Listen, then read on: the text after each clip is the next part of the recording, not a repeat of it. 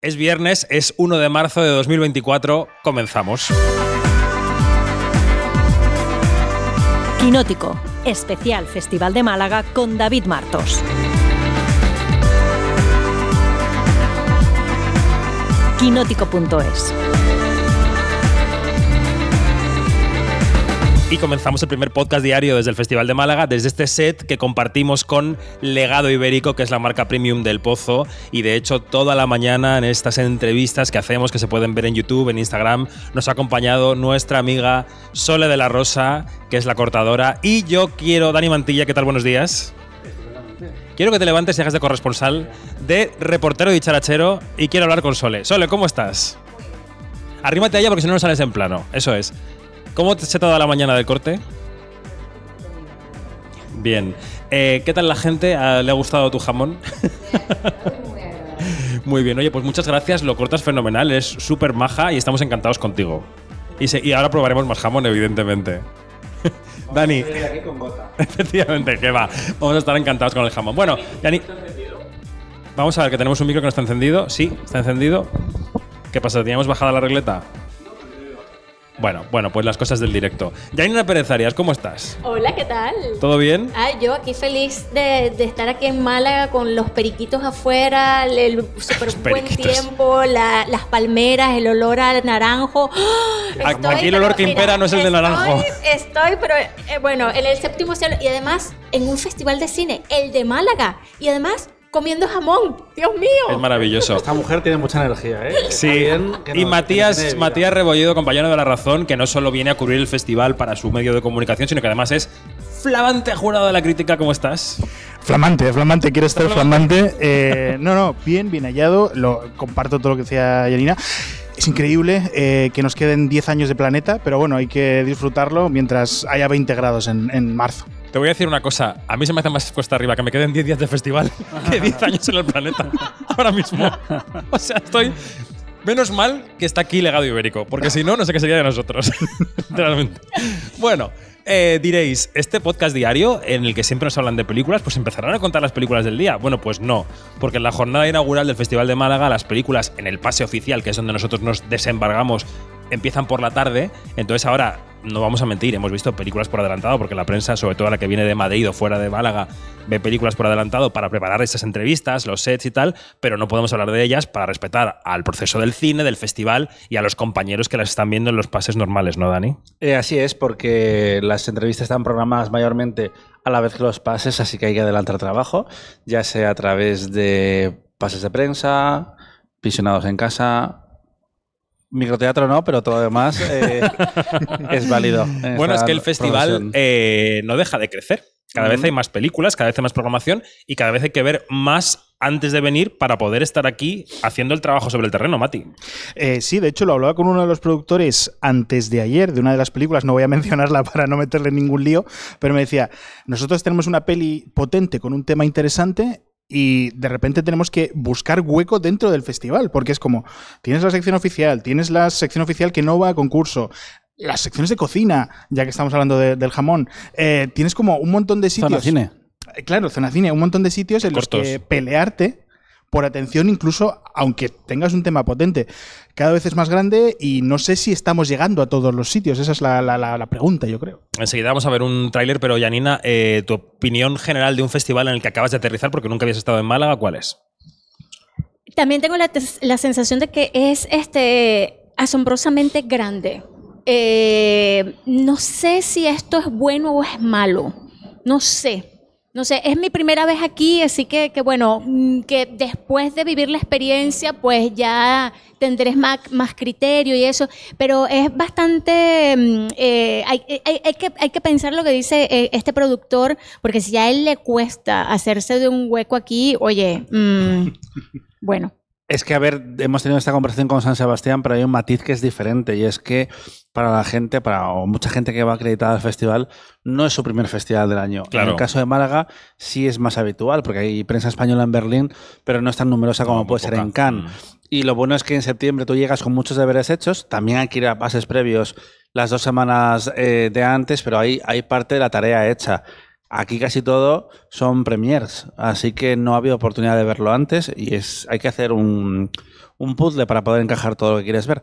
Y luego el problema que haya tantas películas es que es difícil discernir el grano de la paja. La cosa que tienes que ver sí o sí, o la cosa que es un poco más prescindible y que mm, puedes no verla en este contexto festivalero. Bueno, para eso estaremos los de Quinótico todo el festival. ¿eh? Intentaremos cada día deciros cuál es el grano y cuál es la paja, aunque pajas hay, como siempre. Y aquí entrevistamos todo, grano, paja, de todo. Eh, lo dicho, está Legado Ibérico con nosotros, así que vamos a ver un pequeño vídeo de la marca, de lo que significa legado, y volvemos nada en 30 segundos. Sí. Oye, Antonio, Hombre, Emilio. ¿estás en casa? Sí. Me paso a verte. Tendrás jamón, ¿no? El jamón sí, de, de siempre, sí. José, ¿me lo mueves? Hombre, Emilio Gutiérrez estaba. Venga, no me va a decir el chaval. ¿Se refiere a mí? ¿Qué, qué haces aquí? Por si cortabas el jamón. Perdonad, ¿me puedo hacer una foto? Sí, claro, sí. Perfecta. Para mí que no se ha cortado. Como unas lascas de legado ibérico. Esta es de una janfluencer. El legado ibérico del pozo. Siempre sale bueno. Pues como no sabemos eh, nada de las películas, sí sabemos, pero no podemos decir, habrá que hablar del run run. Es decir, ¿qué películas de sección oficial en principio os parece que pintan, os parece que tienen hechuras para este festival? Os, eh, hemos venido aquí a meteros en un lío. Eh, totalmente, porque es un poco teatrillo. En plan de- Bueno, pero aquí se dice que no se dice, pero se dice, se menciona lo que se menciona. Matías, ¿qué? Yo puedo fingir eh, que escribí la previa sin ver ninguna, ninguna de las películas y es lo que he hecho para, para la edición del papel de hoy y voy a hacer eso hoy ahora. Eh, ¿Qué películas tenían buena pinta? A priori antes de verlas, sí. Antes de verlas. Pues eh, a mí, se me- o sea, la primera imagen que vi de, de Nina de Andrea, de, de Andrea Jaurrieta me llamó mucho la atención porque Súper potente, ¿eh? es, es, es muy icónica. Eh, luego tenemos, obviamente, eh, La Cuesta con Paul Rodríguez, que firman eh, segundo premio. Y ya la mera historia de saber que va sobre el mito de los planetas va a llamar a mucha gente. O sea, incluso ya estoy pensando en el camino comercial de la película.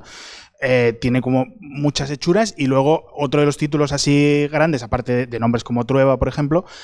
Pienso en La Casa de, de Alex Montoya y que al final viene respaldada por ser un trabajo en novela gráfica o cómic de, de Paco Roca. Entonces, quiero decir, esos tres títulos apetecía verlos antes de, de llegar a Málaga. Dani, ¿apuntarías alguna más? Luego nunca sabes, porque las expectativas son Hay sorpresas, hay sorpresas. Eh, re- recordemos que hace unos años se adaptó también otro, otro mm, material de Paco Roca, que era Memorias de un hombre en pijama, que salió vilipendiada de- del festival, la verdad. Eh, Arrugas también le fue mejor, ¿no? Quiero decir que al final. Exacto, sí, sí, sí, sí. A veces te va mejor, a veces te va peor. Eh, pero esas películas hay mucha expectativa. También La Abadesa de, de, mm, Antonio Chavarría. Chavar- Chavar- Chavarrías. Chavarrías. Eh, ¿Y qué más? ¿Qué más? Bueno, lo comía. Yo tengo muchas ganas de ver Disco Ibiza lo comía. Los pequeños amores de Celia Rico también tienen Por mucho supuesto. predicamento. Eh, me encantaba Viaje al cuarto de una madre. Mm, Curiosidad por el salto, que es una película que se rodó a finales de 2022, y ver cómo conversa con Yo Capitán, porque mm, Total. tiene temáticas similares y a veces el estrenar más tarde una película te puede perjudicar, te puede beneficiar según veremos y lo comentaremos. Bueno, y los ibericocéntricos aquí en este grupo, no solo por el jamón, tiramos por el cine español, pero Janina tiene siempre un ojo puesto en Latinoamérica, afortunadamente, y este festival hace ya unos años que viró para mirar mucho más y mucho mejor al cine latino. ¿Qué hay de cine latino en este festival? ¿Qué es lo que esperas con más ganas? ¿Qué es lo que? Bueno, empezar por decir que eh, el festival tiene un focus. eh, este año es Paraguay, que es una cinematografía que casi no se conoce, eh, que es una cinematografía, mm, bueno, interesante, sí, pequeña, tiene muy pocas producciones, pero claro, eh, hay que ver qué nos traen. Y, y eso va a ser a partir de la semana que viene, que ya, que ya es cuando se inaugura eh, también el mercado. Y entonces como que, como que hacen las dos cosas como que al mismo tiempo y van a venir tres películas paraguayas. Eso por una parte y por otra parte eh, hay mucha producción argentina, hay mm, un corto venezolano, hay una, un largometraje venezolano. Hay, bueno, hay, Oye. hay mucho, hay mucho. Hay, hay películas mexicanas, hay películas colombianas. O sea, mm, eh, tiene todo muy buena pinta. Sí, sí, sí. Mm. Eh, y, claro, eh, me preguntaba yo en este momento, ¿para qué sirve un festival? Porque antes decíamos, eh, es difícil con tantas películas separar el grano de la paja, ¿no? Y ese es uno de los temas de este festival. Un tema al que se enfrentó Berlín por asuntos presupuestarios, el de reducir el número de películas que proyectaba. Un tema que tiene en la cabeza nos consta San Sebastián porque no quiere rebasar cierta cota. Y este festival, eh, la verdad, yo cuando veo, le veo llegar siempre se lo digo y siempre se ríe porque dice, bueno, los periodistas tendréis que venir más periodistas para cubrir esto si queréis. eh, pero vamos, es que esto no para de crecer, ¿no? ¿Para qué sirve un festival? ¿Le sirve a un festival tener tantas películas? ¿Le sirve a las películas estar entre tantas películas, además de sí mismas, en un festival? Matías. Eh, gracias por dejarme la, la Vamos a pasar más- todos por el yugo, no te preocupes. la pregunta más fácil de responder. Eh, es terrible lo que voy a decir, eh, pero depende. Eh, y es la peor respuesta que te pueden dar en una entrevista Mm. nunca. Pero depende del, del nivel de producción depende de, de la película y sobre todo lo que vaya a buscar. Hablamos, por ejemplo, yo estoy pegado a la sección oficial porque al final me la, me la he aprendido de memoria. Pero Y porque es la que tiene un discurso informativo que contarle a la gente, ¿no? Claro, la quien gana y quien pierde día, al final tiene un sentido informativo. Claro, entonces piensas en el apartado español, la mayoría de películas llegan aquí con distribución ya hecha, entonces lo que quieres es hacer ruido con tu película. ¿Es Málaga el mejor sitio para hacer ruido? Eso ya no lo tengo tan claro. También depende, supongo. Claro. Luego eh, pienso, por ejemplo, en las películas que van por fuera. Pienso, por ejemplo, en películas como la de cierre. Pienso en la familia Benetton. No sé si la familia Benetton tiene su hueco en Málaga en el sentido de decir, esta película creo que se podría defender por sí sola. No le hace falta eh, tener como ese broche de, de- de clausura, pero creo que sí lo necesita desde un punto de vista de prestigio. De decir, también podemos llegar a los festivales, también podemos ofrecer desde el festival películas que no sean eh, de autor o se centren, digamos, en ese cine más festivalero que todos tenemos en mente. Depende, es terrible la respuesta que estoy dando y no tiene ningún sentido informativo, pero depende mucho de la producción. No, Eh, tiene sentido. En la competición tenemos también, por ejemplo, un hipster en la España vacía, que luego también están las, las decisiones de cada distribuidora, en este caso Prime Video, de si le interesaría la competición, si no, por qué, que le puede dar una película. Yo creo que los festivales, eh, Málaga en particular, puede ayudar a establecer ciertas, ciertas narrativas, que puede ser una herramienta eh, muy interesante para las películas. Eh, Cinco Lobitos le benefició mucho en Málaga y la conversación que se generó, se, se generó a su alrededor. Eh, Entry sorprendió, por ejemplo, no esperaba. Sí.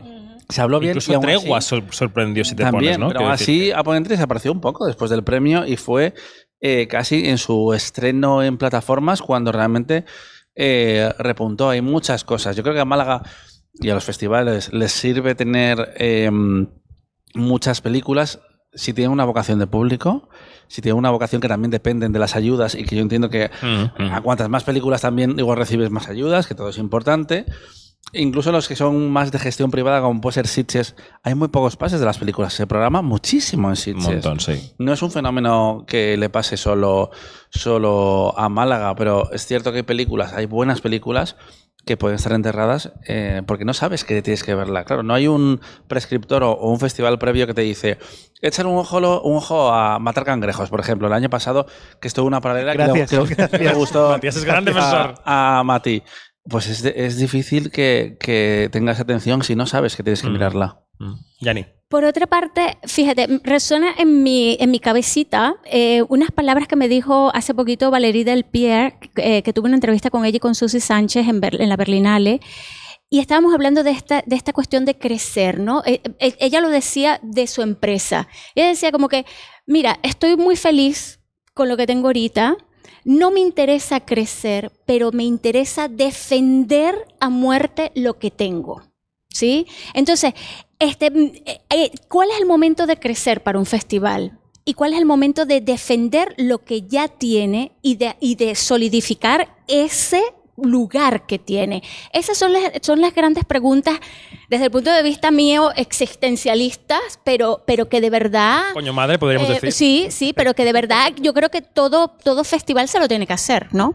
Málaga lo hizo el año que decidió incorporar el cine latino y darle un papel más protagonista. Que luego puedes decir, pues fue acertado o no. Mm, porque al, al principio tenía el Festival de Huelva más, eh, más presencia y Málaga, al ser más grande, pues le ha quitado una gran parte de, la conversación. Pero son decisiones que tienen que ir tomando los festivales según esté la industria en ese momento.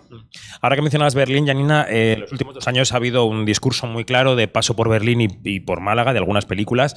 Fue el caso de Cinco Lobitos y de Alcarras en el 22. Alcarras se retiró de la competición aquí, eh, yo diría que acertadamente, después de ganar el Oso de Oro. Y el año pasado fueron las 20.000 especies de abejas. ¿no? Este año no hemos tenido ninguna gran selección en festivales previos a Málaga.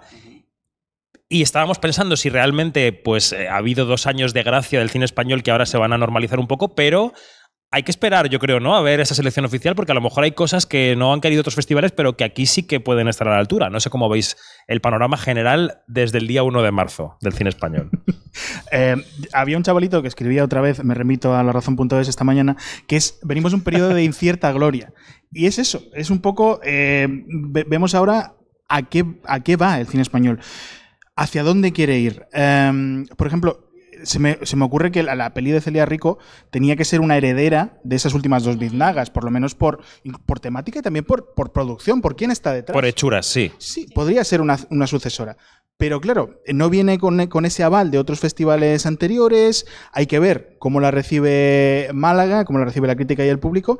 Pero creo que el abanico, eh, por lo que se ve solo leyendo la sinopsis, no hay que ni siquiera ver las películas, está en otro punto. Y me parece bastante más interesante. No soy amigo de los discursos estos de hoy hacen todas las películas iguales. No, por Dios. Eh, pero sí que creo que puede ser un punto de inflexión. Ojalá hacia cosas más de género, cosas más bonitas, cosas más diversas, dentro de lo diverso que ya es el cine español, no tanto como cree él.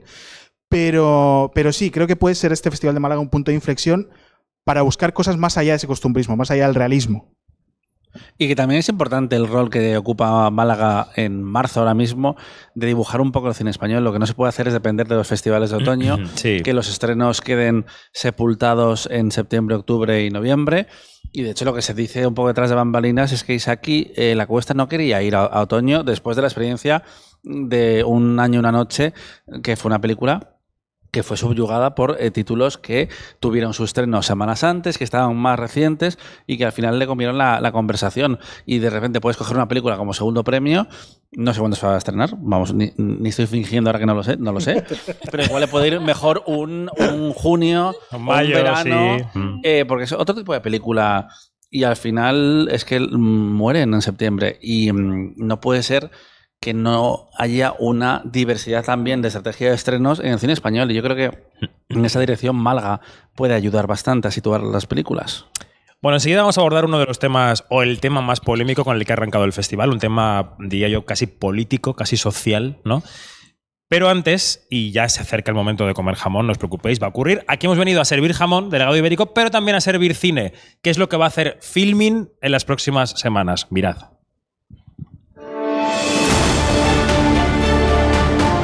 Word in Korean, inyeon. It means fate. Mitäs nyt? Ovaista elokuvia. Yo quiero estar contigo toda la vida.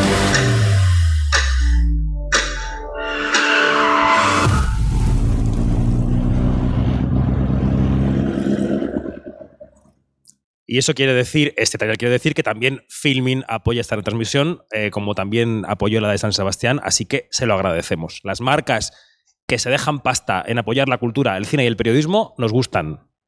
Y el jamón y el cine nos gustan, así que gracias. Eh, dejemos las cosas amables un momento, porque este festival ha comenzado con una noticia que la verdad es que hace 48 horas nos dejó un poco fríos porque no nos la esperábamos. El Festival de Málaga emitió un comunicado muy breve en el que decía que eh, retiraba de la competición de la sección Zona Cine la película de Julio Hernández eh, Cordón, que es un director eh, norteamericano, aunque de ascendencia latina, que se llama El día es largo y oscuro, si no recuerdo mal que es una película además que habla sobre un director vampiro que va vampirizando a personas en distintos festivales internacionales. Y el festival decía que lo hacía porque le habían llegado denuncias relacionadas con violencia de género y con este director. ¿no? Eh, nos quedamos todos un poco sorprendidos. En las últimas horas hemos conocido algunos detalles que han complementado esta noticia. Por ejemplo, eh, una carta remitida por Diana Bustamante, la productora de la película, productora colombiana, exdirectora del Festival de Cine de Cartagena de Indias, que dice que fue el propio director el que informó al festival de estos hechos que ocurrieron hace ya más de cinco o seis años, que las denuncias proceden del año 21, que él ha reconocido sus culpas delante de las víctimas, que se ha arrepentido, que está en proceso de rehabilitación. Y ella califica esta decisión de errónea, dice que está relacionada con la cancelación y con la censura y que el festival hace más caso a la prensa y a las redes sociales que a otra cosa cuando decide retirar esta película. Luego también hemos sabido en las últimas horas que el director le ha pedido también por carta al festival una segunda oportunidad que por favor reconsidere su decisión. Tema espinosísimo en una España en cuanto al sector audiovisual que se ha enfrentado en las últimas semanas al caso Bermud con dos entregas y que tiene este tema muy en carne viva, ¿no? Yo no sé, Janina, anoche veníamos comentando este tema después de cenar por la calle eh, y yo- lo que levanta este tema, desde luego, son debates interesantes y muy del siglo XXI y del año 24, ¿no? Esos son actuales. Sí, sobre todo la, la carta de Diana Bustamante abre como que otra vía de, de- de discusión, ¿no? De debate, porque es, es una carta muy, muy clara, muy esclarecedora y también que, que, que, mm, que nos, que, que es como, a mí, a mí me, me pareció como que es una bofetada al- desde el punto de vista positivo de no todo es blanco y negro. ¿Sí? Este, también en esa carta ella expuso algo que es, es que el director ya se había puesto en, en contacto con el festival para comunicarle todo este lío de- del, del que, del que hemos eh, sido testigos en estos últimos días. Y claro, eh, a ver, son tantas las interrogantes, tantas, tantas, tantas, tantas, que yo creo que, que es un buen momento para el debate, para poner todos los temas y todos los aspectos, implicaciones y repercusiones sobre la mesa y que nos ayude a avanzar como sociedad, porque es esto, digamos que, que es los abusos, en- no solamente en la industria cinematográfica, sino allá afuera, más allá de la realidad de la industria cinematográfica, están allí. Y claro, al ser la industria cinematográfica algo como que más público, pues rebota más, ¿no? Entonces, eh, y todo esto, claro, al- eh, eh, bajo la sombra de el caso que lo, que lo hemos, que es muy lo, lo hemos resumido mucho en el caso Bermud, pero, pero bueno, son casos, so- es, es un caso o son casos de eh, violencia hacia las mujeres sobre todo, pero también este, se ha descubierto otro que violencia también hacia otros hombres. Entonces son casos de violencia en general, pero también lo más cumbre aquí es que, que nos, que, que nos ha agarrado a todos, que yo me siento, de verdad, ahora mismo, sin decir, eh, sin siendo sincera, me siento como esos animalitos que van por el- la selva y le ponen un foco y se quedan paralizados así. Porque de verdad que son muchas cosas. Sí, hay un callejón lateral de esa carta también, antes de daros paso, Dani, que ella dice también algo que me ha hecho pensar, ¿no? Dice, y claro, cuando tú apartas a un director de un festival por hechos que él supuestamente ha cometido, apartas a todo un equipo. Y eso supone reconocer un sistema jerárquico tradicional y heteropatriarcal casi, que con el, contra el que estamos luchando, ¿no? Porque una película no solo la representa su director, y es interesante también el punto de vista, ¿no? A ver, hay muchos agraristas en lo que está pasando ahora mismo. También me pregunto eh, cuáles eran las polémicas en los festivales antes de 2017. Ya, ya no me acuerdo. ¿De qué hablaba la gente? Porque ¿Qué ha se sido como años mu- muy largos y muy intensos. Pero es verdad que estamos preparados para que los acusados, los culpables, llámalo como quieras, los presuntos culpables, eh, rechacen las acusaciones y digan eso no es cierto, es incompleto, había consentimiento. Pero ¿qué pasa cuando alguien dice sí, cometí errores y creo que Estoy en el camino de Sí, rehabilitarme. O, o me gustaría rehabilitarme. ¿Está preparado el sistema o la industria para hacerlo? ¿Debería hacerlo? Claro, es que es un melón bastante, bastante grande. ¿Quién decide si se le da una segunda oportunidad? Mm, claro, es que es muy complicado. Hay, hay que decir que personalmente, no sé ustedes, pero mm, personalmente yo apoyo desde aquí a las personas directa e indirectamente afectadas, sobre todo a las mujeres. Por supuesto. O sea, eso y Diana lo hace también en la carta, ¿eh? Eso es, está, eso lo tenemos que tener clarísimo. Diana lo dice, que me parece muy bien que lo, que lo ponga claro. eh, y bueno, y de hecho perdona. ella, eh, ella llega a decir que yo también he sufrido. Exacto, exacto. Matías. Yo quería preguntarme por. de- hablaba Janina de lo público. Yo quería preguntarme por lo público y lo alaraco. La pregunta es clara. Si el festival no retira la película, ¿nos llegamos a enterar de todo esto? O sea, yo creo que no. Y eso es, un- eso es el problema grave de todo este asunto. Que unas cosas que se saben desde 2021, si no me equivoco, no salen a la luz hasta que el festival toma una decisión importante y tan grande como para que. O sea, la decisión es tan grande como corto era el comunicado del festival. Creo Y que eso ese lo comunicado tiene una línea, es que no recuerdo ahora justo las palabras, pero hay una línea en la que el festival viene a decir lo hacemos para proteger, ¿no? Para proteger a supuestas víctimas que pudieran verse dañadas, suponemos que por la noticia desde lejos de que la película había sido seleccionada, no directamente aquí, ¿no? Y es eso lo que ha soliviantado más, ¿no? Yo creo que es como, bueno, ¿cómo, cómo protegemos a las víctimas quitando esta película, anunciando esto cuando no estaba en la palestra, es complicado en ese sentido, ¿no? Y también me gustaría decir una cosa sobre la rehabilitación. Yo la rehabilitación la creo para la reinserción en sociedad y vivo en una democracia y estoy a favor de eso. Pero la rehabi- rehabilitación en el ojo público es muy distinta Mm. porque estás acogido, estás acogido a otros estándares. Es como ser político. Ser político y tener un amante eh, es perfectamente mm, legítimo, pero no pidas que estés legitimados a ojos del público. El público ya te va a juzgar con otros ojos por ser político, por ser un representante. Yo no tengo ningún problema moral con las amantes, pero sí con que mis políticos no le digan la verdad a sus seres queridos. Entonces, a partir de ahí, creo que la pregunta grave es esa. Nos hubiésemos enterado de una denuncia. Además, también tiene un componente ya que me pongo en este plan, eh, racista. Quiero decir, siempre se mira a, pues, a Latinoamérica de otra forma, no es lo mismo, o no es ni mucho menos si hubiese pasado con una película española, eso creo que podemos estar todos de acuerdo. Entonces, quiero ver más allá de eso, quiero ver más allá de unos hechos que no han sido juzgados de momento, creo, si no me equivoco. Entonces quiero ver la- el, sistema que es lo que estamos criticando. Y con el tema de Bermud es exactamente igual. No quiero que caiga Bermud, quiero que caigan los que, no, que son demasiado grandes para caer. Es que eso precisamente lo comentábamos en el podcast semanal de, de Quinótico, que yo decía que me parecía una mm, decisión incómoda, pero en cierta forma fácil, porque es muy fácil quitar a un director latino de un festival que en el fondo mm, no es que no sea importante, pero no es uno de los- reclamos. Es que imagínate, y me sabe mal decir un nombre, pero por decir un nombre importante, Isaac la cuesta, sale esto. ¿Se le quita inmediatamente? Pues seguramente no, y habría una conversación mucho más grande. Y, y tampoco es fácil para la dirección del festival tomar esta decisión, des- desde, luego, eh, porque estamos en un, en un área de grises muy, muy complejo. Un mundo muy complicado en el que Pero esto claro. enseguida genera muchas ondas, Sí. ¿no? No, yo quería decir, un segundo, Yanni, yo quería decir que tu ejemplo de la política eh, eh, es clarividente porque, claro, un, po- un político tiene una responsabilidad moral de representación pública casi, ¿no? Pero ¿lo tiene un cineasta? Sí, porque el cine es político. Esa es mi respuesta. Sí, no, no, pero yo, yo me lo pregunto, sinceramente. Me pregunto si, sí, porque lo hemos hecho equivalente. Es decir, ¿ha ocurrido que el cine ha sido el mascarón de prueba para este asunto concreto desde hace seis años, siete años, ¿no? A través del cine, la sociedad ha somatizado que la violencia sexual sin, consenti- sin consentimiento, aunque sea una redundancia, está mal. Eh, ha sido el cine el que ha llevado esto al debate público. Entonces, hemos equiparado, o sea, hemos convertido al cine en, en el líder de todo esto. Eh, lamentablemente. ¿Debe serlo? sí. Eh, no, no debería Yo me lo serlo. pregunto, sinceramente. No, no, por supuesto. Eh, desde, mm, de hecho, se ha malinterpretado muchas veces cuando actores, actrices en los Goya Alfombra Roja te decían, sí, esto pasa en todos los sitios, no nos quedemos solo con el cine. Y era como, bueno, están echando balones fuera. No, están denunciando que es una cosa estructural. Y eso es, creo que cualquier persona con dos dedos de frente debería capaz, ser capaz de entender que es una cosa que va más allá de A sometiendo a B.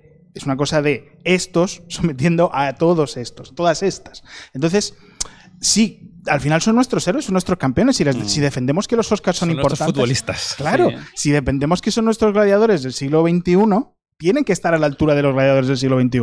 Y es una crítica legítima, el fondo. Vamos con Yanni, que tenía que hablar antes. Ah, pero vale. bueno, termina, si No, es una crítica legítima porque si a mí me parece estupendo que un actor, que un director utilice su, su arte o su escaparate mediático para hacer una serie de denuncias, pero también sí te pueden exigir esa misma mm, ejemplaridad moral que demandas de una forma u otra. Dicho esto, que el vecino lo haga no quiere decir que tú tengas que responder por toda la comunidad, que también es injusto. Es como, a mí déjame en paz. Decir, Igual yo solo estoy haciendo mi trabajo y de una forma, bueno, apolítica no, porque eso es político también al mismo tiempo, pero más industrial. Y luego hay más grises, porque que un director cometa violencia sexual, o sea, que, que- violente sexualmente a una mujer puede tener implicaciones de poder y puede no tenerlas. Puede ser que haya un trabajo de por medio o puede que no lo haya. Entonces todo se mezcla. Todo se mezcla, ¿no? Eh, hay dos cosas. Una, eh, cuando el Festival de Málaga dice nos han llegado eh, denuncias.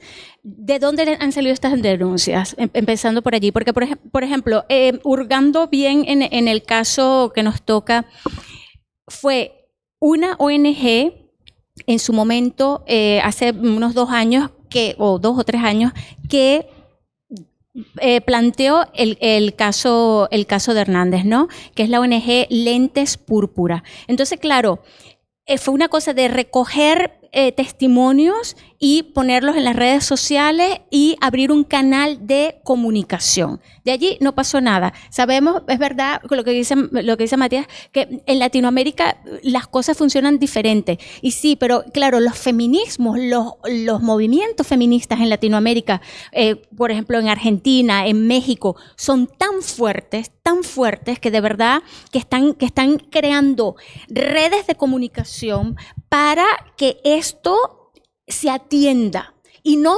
no a nivel institucional y de gobierno, porque allí es darte cabezazos contra un muro, Hmm. sino a través o en la sociedad, con la gente. Un castigo social, ¿Sí? ¿no? Sí. Entonces, porque, porque cuando hay un muro, eh, digamos, de, de un gobierno que no te hace caso, eh, entonces, ¿qué más te queda? Mm. Te queda es la gente, empezando por ahí. Y después está el caso que estamos viviendo ahorita en el país de al lado, en Francia. Sí. ¿Sí? Que es- eso es, eso es una cosa, eso es un monstruo, eso es el monstruo que está metido dentro del closet. ¿Sí? Que, bien, que venga este, este director y diga, es que los, los, los abusos los doy por, mm, por sentados porque desde mi posición de director lo entiendo que él tengo que abusar. O sea, por favor, chico. Bueno, es que tenemos que ir terminando porque llegan los presentadores de la gala de esta noche, pero es un debate muy interesante que nos daría para una hora entera. Eh, ha llegado el momento del jamón, por favor, Vamos. Sole de la Rosa. Pasamos de lo, de lo Vamos, divino a lo humano eh, con- sin solución de Eh, continuidad. ¿Humano o porcino? Porcino en este caso. porcino. Dani, por favor, a los honores. Ay, muchas gracias. Por fin, eh, mi momento chiringuito, mi momento de Alessandro. Bueno, a mí, Hombre, a mí claro. Sole me tiene, me tiene hipnotizada. Gracias. Yo viéndola desde aquí cortando el jamón, Dios mío. Gracias, Sole, muchas gracias. Está buenísimo ¿Vamos a tragar? Sí, sí, está muy Sí, que Ya no nos podemos imaginar una No vida sin jamón. Sole y sin es legado ibérico. legado ibérico. Espero, Gracias. espero que en Cannes también haya jamón David, ¿eh? En Cannes habrá eh, rosé. Eh, gracias, Dani. Gracias, Mati. Gracias, Yanni. Todos tenéis diminutivo con una A y una I, que puede ser un trío cómico, claramente. Nos vamos. Hasta luego. Hasta pronto.